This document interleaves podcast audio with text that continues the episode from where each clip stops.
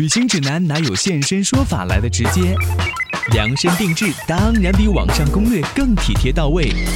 分享您的专属经验，畅聊旅途中的奇闻趣事。现在就和我一起走进七嘴八舌去旅行。各位来自全球的听友还有网友，你好，我是子聪，欢迎你收听今天的七嘴八舌去旅行节目。大自然的壮美，这个世界的多彩缤纷，总是会让我们觉得非常的神奇，非常的赞叹。通过摄影创作者他们的镜头，更是增添了一份神秘，让我们发出感慨：原来我们生活的地球是这么的美丽，原来在另外一个国家，人们的生活是这么的有意思。我们今天要邀请纪录片《观世界》的创作者谷雨辰来分享他的故事，欢迎你的收听。欢迎女生来到我们的节目当中，你好。哎，你好，主持人。啊，我是已经看过《观世界》了。我们刚才呢，其实也结束了一场《观世界》的分享会、观影会，大家都很很喜欢。但是也有听友呢没有看过啊。我们给大家介绍一下《观世界》这个纪录片啊，是做的什么，记录的什么？嗯，《观世界》这个题材呢，其实是分为大的，其实是叫轮回，分为了一个三部曲，它分别是《迷失之旅》、还有《观世界》、还有《归途》。呃，目前呢是完成了这个《迷失之旅》这个部分，还有一个《观世界》的第一季。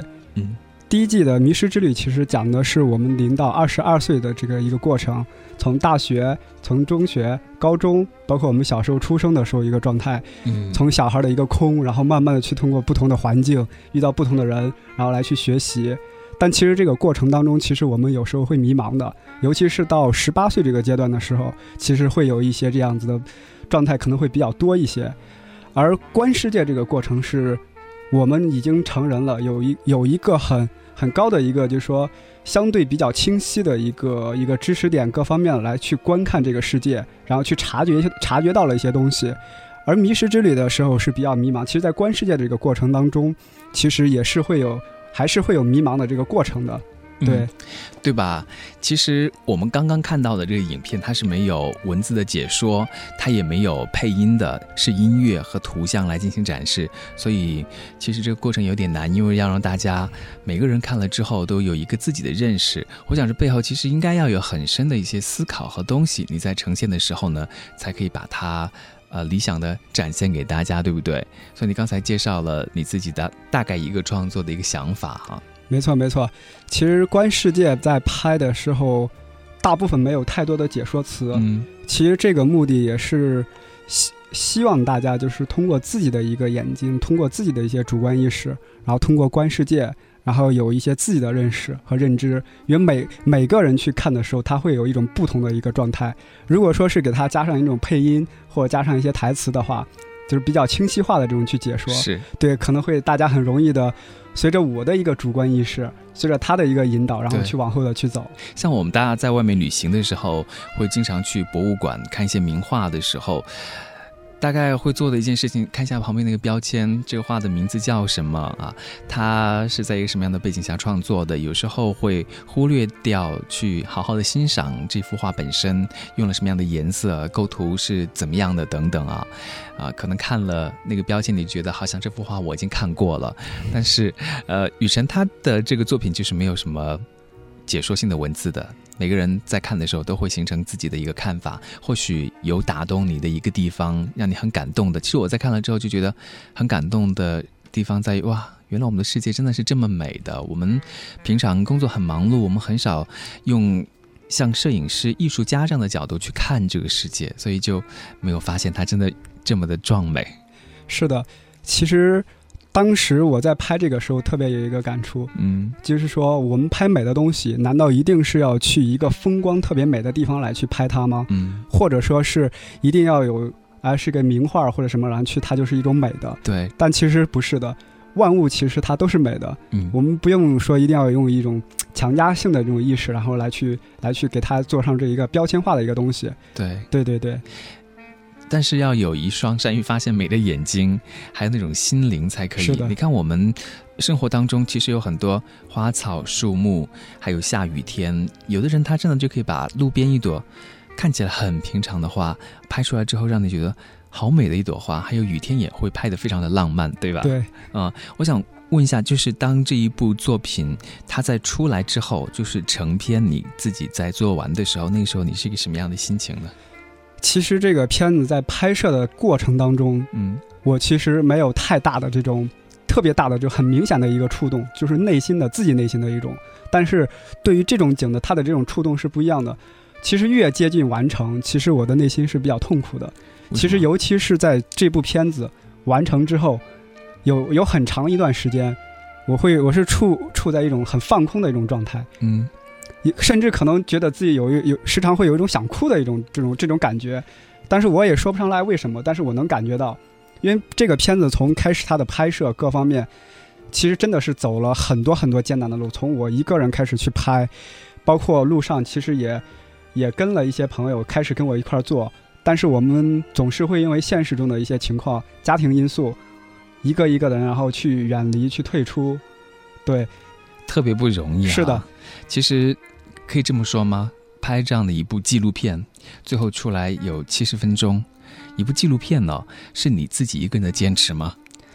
嗯，这个其实应该说不只是我一个人的坚持，嗯，因为我第二季的时候出去的时候也带了带了两个人，嗯，尽管说是他们在做一些这种辅助性的工作，但是我相信他们也是抱着一种要做一件事儿，然后来去出发，然后跟着我一块儿去做这件事儿。嗯，那这些国家你都涉及到了，安排了哪些地方？呃，其中中国是拍了有两年，然后有尼泊尔，然后有泰国、柬埔寨、缅甸，然后嗯，马来西亚，还有那个印度，嗯主要是东南亚和南亚的一些国家，还有斯里兰卡。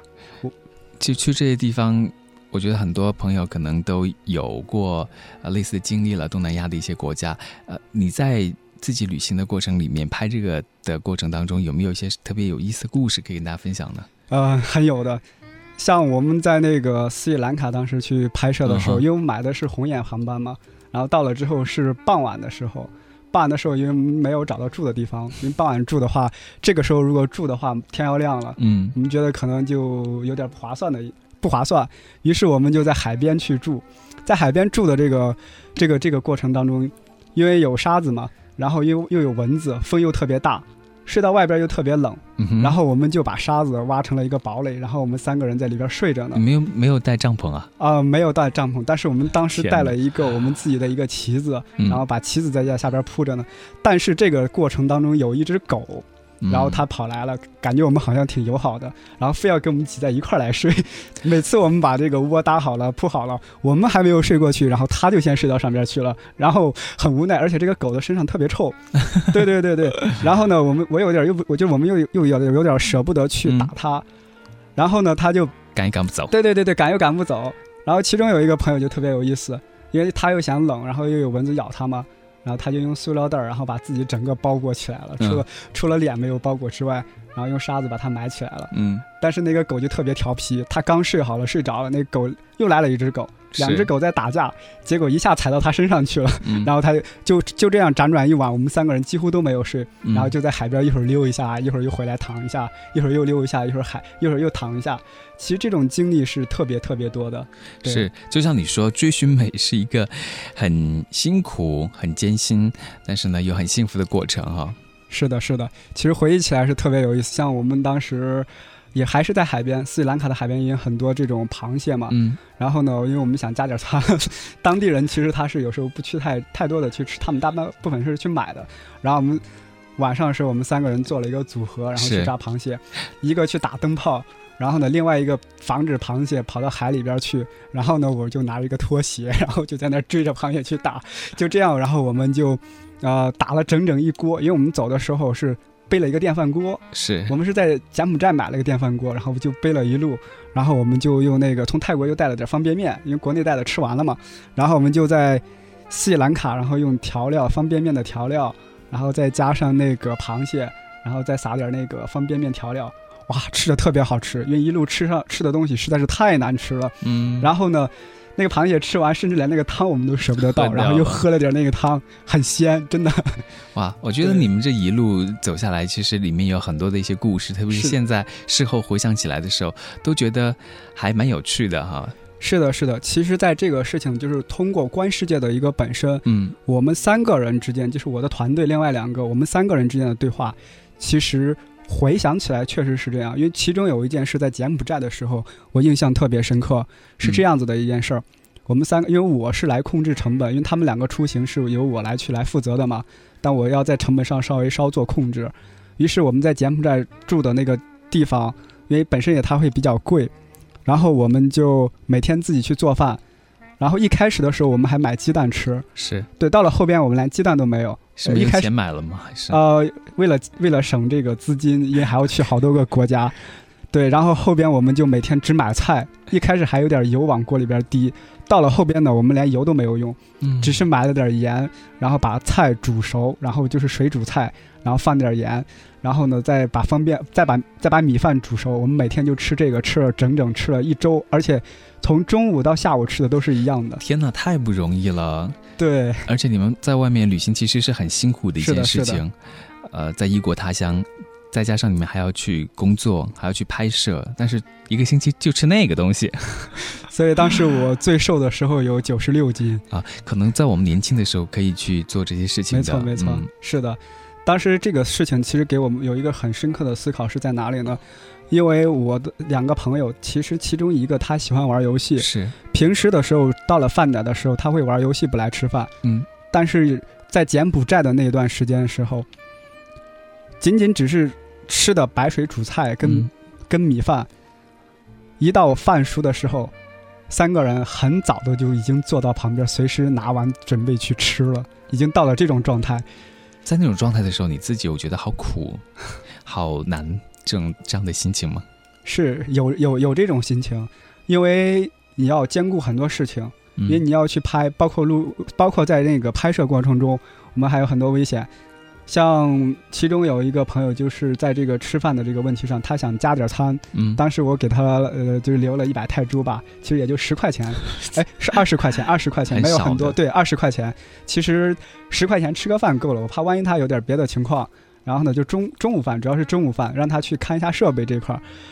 呃，结果他吃完饭之后，然后用十块钱买了一个钩子，买了一个绳子，然后等我们回来之后，他在那钓鱼，啊，鱼没有钓着，但是。海边就是泰国的海边，它有很多那个尖锐的那个生蚝一样的东西。对，结果把脚上的一小坨肉给被被被那个尖锐的东西给弄没了。天哪！对，然后脚上都是血，然后所以说拍这个纪录片的时候，中间故事实在是特别多。而且我们在海边还有一段时间也在做饭，嗯，做饭的时候我们刚好是三个人，但海边有意思的是有三只小狗，是特别小来了，对对，每每次一看我们在做饭，他们就跑过来，然后我们也会喂点喂点它吃的，嗯，每看它就我们一旦做饭，他们三个小狗也就过来了。当时那种感觉就是，我们三个也像这个流浪狗一样在海边在在去逛，但是我们觉得那个感觉很幸福，嗯，对，因为很接近这种自然的这种状态。是的，那你们在拍这个的时候会有某种你自己特别要去追寻的这种状态吗？比如说啊，如果是我的旅行方式是住五星级的酒店，然后享受非常豪华的这个旅行的话，我不知道是不是能够拍出来这样的一些东西。那你们自己其实是一个穷游的过程，对吧？是的，其实这个是也是想的最多的。我们尽量去避免也住很好的，即使是有资金，嗯。包括第二季的时候，在要拍第二季的时候，我现在也在琢磨这个事情，因为如果去走这种豪华的这种形式，你必定会错过很多。而且我们在斯里兰卡这些热带的地方，我们尽量都是能走路，从不坐车。嗯，对。因为我带他们走的路也都是比较野一点的。因为最开始你自己在拍的时候，其实没有什么钱。那就说之后如果有些赞助或者你的资金比较充裕的话，你们还是会坚持这样的方式。当然可有可能不是一个星期都会吃那个 特别简陋的用青菜来煮汤这样的东西了，但是你还是会保持这种状态哈。是的，我希望是这样。我可能会用这种资金更多的去走比较偏远、比较难走，可能像一些天空中拍摄比较难，去用在这个方面上。嗯，因为我希望是更多的去跟真实的这些人来去做一个接触，然后跟他们之间有更多的一个交流。其实。越淳朴的东西，它越返璞的东西，其实是越接近本质的一些东西。像我们游客自己去旅行的时候，因为时间比较紧张，在那个地方待的不太久，但你基本上是一个月到两个月的时间啊。我觉得对于当地人的这种认识的话，就会非常的深入。有可能我们第一次接触当地人的时候，对他的这个印象是很片面的，比如说别人。会找我们要钱，就觉得嗯，他们的生活很不好啊，或者他们的这种民风，有的时候会觉得呃等等先入为主的印象。但是比如说你刚刚其实，在分享会的时候，就有给大家分享一些故事。你通过跟那些孩子们长时间的接触，就发现其实他们每个孩子都有一颗很善良的心，虽然他们有可能最开始会找你要钱呐等等。是的，其实当时在印度旅旅行的这个过程中当中，其实被骗的还是次数比较多的。你有讨厌吗？觉得呃，其实我没有讨厌，因为我觉得我们能够出来和他们认识，我已经觉得我们很幸运了。不是每个人都可以出来，但孩子的天性其实不管怎么样，他都是本真的。有一次我们在印度的时候是准备去要上一个山上，是我们本来要绕道而行的，但是其实是有近道的。老远就看到有三个孩子，然后就跑过来啊，要帮我们指路。哎，是六个孩子，六个孩子，当时是有照片拍的。哇，我们当时还在犹豫要不要让，要要要去，但是他们特别热情，我们就跟着他们一块儿去爬上去了。小费呢？对，为什么这么热情呢？是的，我们当时就在想，果不其然，等带到山上之后，然后小孩子就开始找我们要钱了。嗯，呃，我们是两个人，当时，当时有一个朋友在斯里兰卡，他有事儿先回去了。是，这个时候我们在山上的时候，六个小孩就是 one people。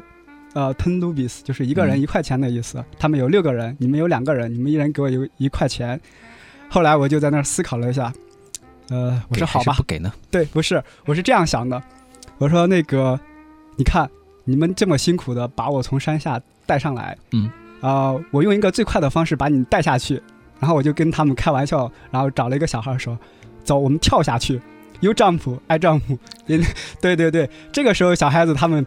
他们就稍微往后退一些，但其实后边后边的故事就又反反转了。嗯，这个时候，因为我们带了很多明信片，然后我最后说，呃，我先说我们我能给你们拍张照片吗？因为他们看见我拿的相机嘛，我是先给他们明信片之后，他们拿看我特别好奇，就想让我帮他们去拍照。好，拍完之后我就告诉他们，我说看怎么样？他们说很漂亮。然后我就给他说，one two，我们是两个人，啊，一个一个小孩子，呃，十卢比。呃，后来他们就，呃，就那样子。但是最后的一个方式就是，我们也没有找他们真的去要那十卢比，他们也没找我们要十卢比，嗯，而是我们大家，我给了他的明信片，你的中国朋友，以这种方式，大家很友好、很欢快的，就是解决了这个问题。嗯，对对。其实，在路上有很多这种跟当地人接触的一些故事。是的，是的，是的。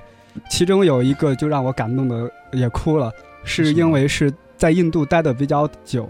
当我第二次回尼泊尔的时候，其实我知道尼泊尔这个地方是很很纯真的，就是还还是很多的。虽然说上现在也稍微有一点这种商业化。当时去拍一个日落，也是三个小男孩。当时在那儿去拍的时候，他们同样是想让我帮他拍点照片。嗯。拍完了之后呢，他们说：“你们等一下。”呃，我就开始有些小紧张了。我说：“这这这是不是要找找同伴或者同伙？要先找要钱或者怎么样的？”但是下一个他们是。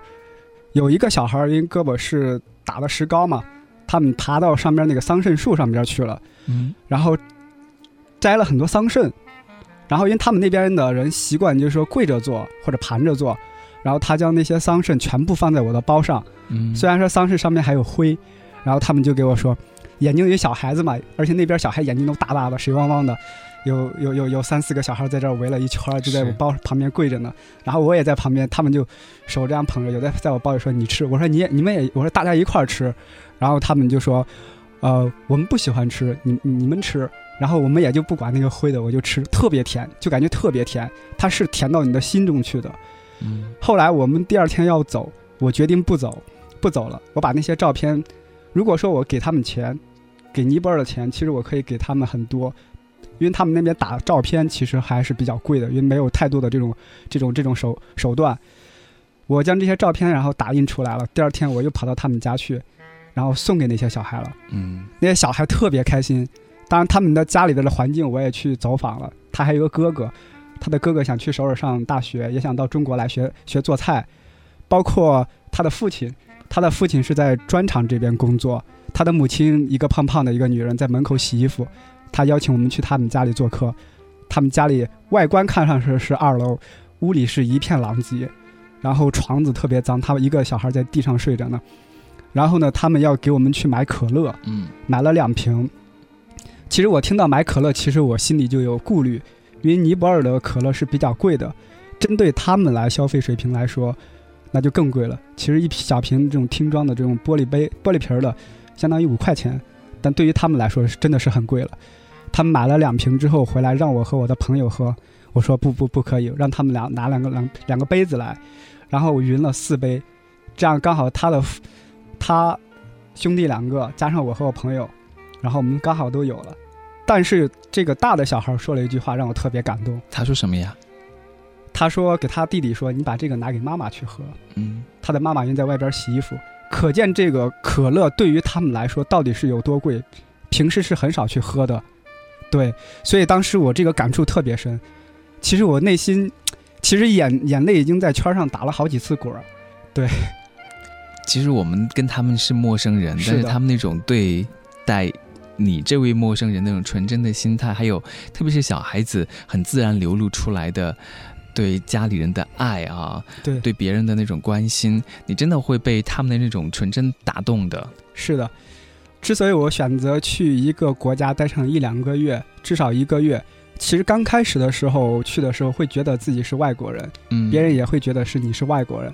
但是待上一段时间之后，呃，就是至少附近的一个人这种观念就有所变化。其实当我真正待得久的时候，我会有这种感受。我即使是一个中国人，我拿着护照是中国的，我可能会要回到我的中国，但是回到我的国家，但是我在这个国家的这一刻，我就是这个国家的公民。我会以我以他们的方式尽量去融入到他们。时间久了，其实到两个月这个过程当中，我都有一种感觉，就是看可能他们看我是外国人，其实我看他们的这种肤色啊，感觉我觉得我已经是一个当地人了。其实你后来在做片子的时候，在剪辑这些素材，要把它融合入到你自己的成片里面去的时候，这些感情都应该会在片子里面融入了进去。没错，其实刚开始在剪这个照片时候，做这个作品时候，我是出了一个长片。嗯这个长片我也没有想着说要把它剪成一个短片，其实就是做完了，你们大家愿意看就看，不愿意，意看呢也无所谓的。但是它是我的一个记忆，它是我的一个回忆，我可以翻起每一张照片，我能想起我跟当时他对话了什么，包括在这个环境中有什么样的故事。嗯所以每次自己剪的时候是特别纠结的。我原本计划是要剪更长时间，每剪一个的时候会觉得像是把自己的一段回忆，或者是一像自己一个孩子一样的去把它给剪掉的。好难哦，对，，好难，所以取舍。对对对，好难很难取舍。可能在外人看来的时候，他可能会呈现中是一个孩子，或者是一张照片，或者是一个很美的风光。但对你来说，其实都是每一段感情、心情故事。对，是的，它是我生命中的一部分。嗯，是的，像你跟当地的这些人有了这么亲密的、这么单纯的互动接触之后，包括他们的这种生活状态，跟我们在北京这种大城市的生活，有时候纸醉金迷呀、或者大家对物质的这种追求，每个人生活的目标都很一致，我要有大房子，我要有高的这种收入等等，是不是也会让你有很多对自己生存状态的一种反思，或者对你自己想要追求的东西的反思啊？是的。其实我也是从农村长大的。嗯呃，我一直也是想进入城市，但是当我真正在城市待了将近有六年或者十年之间这样这样一个过程之后，有六年的过程之后，我我有点不太喜欢待在城市，大城市对，不喜欢待在大城市，嗯因为每天都会有车水马龙的，然后会吵吵闹闹的，我们要去挤公交车，有要去干这个，去大部分时间都会花费在这个上边儿，嗯所以更是喜欢这种淳朴性的这种东西会更多一些。但其实他们又是有时候是反的，就大部分来说，就和我们拿中国这件事儿来说吧，就是我们自己国家，啊、每个城市都会有这种，其实现在也是修得干干净净的，然后有绿化，有高楼，是对，其实对于我们来说，其实觉得好像也没什么美感。但是我们在国外，例如说印度这些地方的时候，他们在看中国这些照片的时候，他们又会觉得特别美。有一次我在山西的时候拍照片的时候，印象特别深刻。呃，是大同的一个地方，然后呢，这个地方已经没有多少人去住，它是一个农村。当时有一个妇女，然后在那儿放羊呢。然后当时我说我我去抓拍，当时她突然就问我了：“你们来这里干嘛？有什么好拍的？”对，然后我说来这旅游，我说这里很美。然后他们问我们从哪里来，我说从北京过来，来拍点东西。他说这美吗？嗯，对，他就问了我这样一句话。是是，其实像我很喜欢的主持人奥普拉，他说，就是我们很难发现的宝藏，其实是我们自己啊，有可能是我们自己生活的这个环境，有可能是我们自己身上的这些优点，其实我们都很难看到的，有的时候需要通过别人的眼光来观看。所以雨辰，你们拍国外的，然后也拍国内的，也帮助我们换另外一个视角来看这个世界。是的。是这样的一个想法，所以我们在外边的时候，其实有时候这种感觉就是我们在这个大环境当中的时候，因为是同类比比较多，我们很难去做出对比。其实当你真正出去的时候，你从一个新的视角在观看中国的时候，你是不一样的。呃，尽管我们在国内的时候可能会很忙碌各方面的，因为当你在外边的时候有一些小困难啊什么的时候，你会想起祖国来，你会觉得，呃，这个时候。它是永远是我的家。万一我真的有了什么问题，只有祖国也会能帮到你。嗯，也是真是这个样子的。对，有时候我们出去走多了，旅行的经历更丰富了之后，你才会真正的回来看到自己所在的这个地方到底有多么的幸福，多么的好。特别是你走了一些东南亚国家，包括以后可能我们再去到一些更加的不太发达或者有些战乱的地方之后。那种感觉可能就会更加的强烈吧。没错啊，我们今天在节目当中跟雨辰简单的说了一下他拍摄《观世界》这一系列影片的故事，旅行过程当中发生的一些什么样的事情。我们在下一期节目当中呢，还会来听一听。其实雨辰他自己的工作经历也很丰富，他有一个电影的梦想，然后因为这样的一个梦想，所以呢做这样的一件事情啊，而且还做得特别好，很多人都。被你的影片感动，我们在下次节目当中继续来分享你的故事，好不好？好，好，今天谢谢雨辰。未来何从何去？你快乐我也就没关系。对你我最熟悉，你爱最有我却更爱你。我能习惯远距离，爱总是身不。